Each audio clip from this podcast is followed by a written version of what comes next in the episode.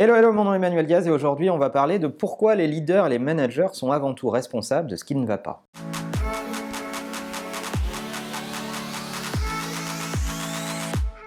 Alors on parle souvent de la chaîne de commandement dans les entreprises, tout part euh, d'un leader qui euh, peut être le créateur de la boîte ou pas, peu importe, mais en tout cas d'un leader qui emmène des gens avec lui, puis des managers qui sont euh, ses, bras droits pour gérer les équipes et aider les équipes à être plus efficaces. Et on parle rarement du fait que l'idée d'une boîte, ou être manager dans une boîte, c'est avant tout être responsable de ce qui ne va pas. Lorsqu'on parle de grands leaders, on a dans mon industrie en tout cas beaucoup le réflexe Steve Jobs, et je relisais une anecdote il n'y a pas longtemps justement sur Steve Jobs, euh, où euh, on le sait, il est très connu pour être très exigeant et très dur avec ses, équipes, mais lorsqu'on regarde les détails des gens qui ont travaillé avec lui et qui apportent leur témoignage, on se rend compte qu'il était euh, très compréhensif et qui passait beaucoup de temps sur les gens euh, qui étaient euh, vraiment ou les mains dans le code ou dans les, dans les machines, c'est-à-dire les gens de terrain.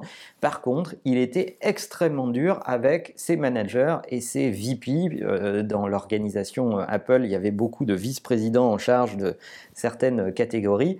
Et effectivement, sa doctrine, c'était de dire, je comprends qu'un qu'un salarié puisse être empêché, quelqu'un d'opérationnel puisse être empêché d'atteindre tel ou tel objectif.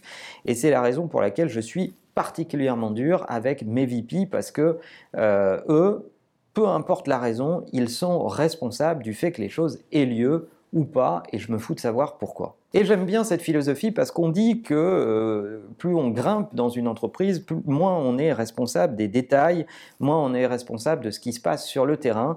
Et je m'inscris totalement en faux avec cette culture-là euh, qui a tendance à déresponsabiliser les gens plus ils montent dans la hiérarchie. De mon point de vue, la ligne managériale, ça n'est pas fait que pour donner des ordres et des directions. La ligne managériale, c'est avant tout le département de support aux employés et aux collaborateurs. Je pense que c'est le premier rôle des managers et des leaders que d'aider les gens qui sont sur le terrain, vos collaborateurs, à faire leur job correctement et de détecter ce qui ne va pas. Et si vous avez envie de savoir ce qui ne va pas, il suffit de leur demander parce qu'en étant sur le terrain, eux, ils savent très bien ce qui va et ce qui ne va pas. Et votre job à vous, de leader et de manager d'entreprise, c'est de résoudre ces problèmes qui peuvent paraître comme des détails ou l'accumulation de détails, mais qui sont en réalité l'impact le plus net que vous pouvez avoir sur la productivité de vos équipes. Il y a une tendance à croire que plus on monte dans la hiérarchie, moins on a le temps de se préoccuper de ce genre de choses. Je pense que c'est tout le contraire.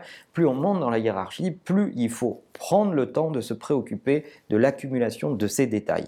Je pense également que les collaborateurs doivent pouvoir interpeller le top management directement et que les collaborateurs devraient pouvoir ouvrir des tickets pour euh, dire euh, voilà, là il y a un truc qui va pas, j'en ai parlé plusieurs fois avec l'équipe, mon management de proximité, ça n'avance pas. Et le rôle du top management est de comprendre l'ensemble de ces signaux dans l'organisation et de résoudre et d'améliorer ces, choses-là et d'améliorer les processus de la boîte. Et c'est vraiment ça les, les fondations de ma pensée managériale. D'autre part, ça a une vertu, c'est de mettre le management en, mode agile. Et l'agilité, c'est pas fait que pour les équipes de terrain, c'est aussi fait pour les équipes managériales que de capter l'ensemble de ces signaux et de se mettre en mouvement pour les traiter les uns derrière les autres, des fois même en modèle MVP pour essayer de tester de nouvelles choses et euh, de, se mettre dans cette euh, nouvelle forme de réactivité que l'on peut exiger euh, des équipes de management. Je ne sais pas dans quel type d'organisation vous travaillez ou si vous êtes vous-même manager, qu'est-ce que vous pensez de cette façon de regarder le management? Partagez votre avis euh, sur cette question, que vous soyez d'accord ou pas.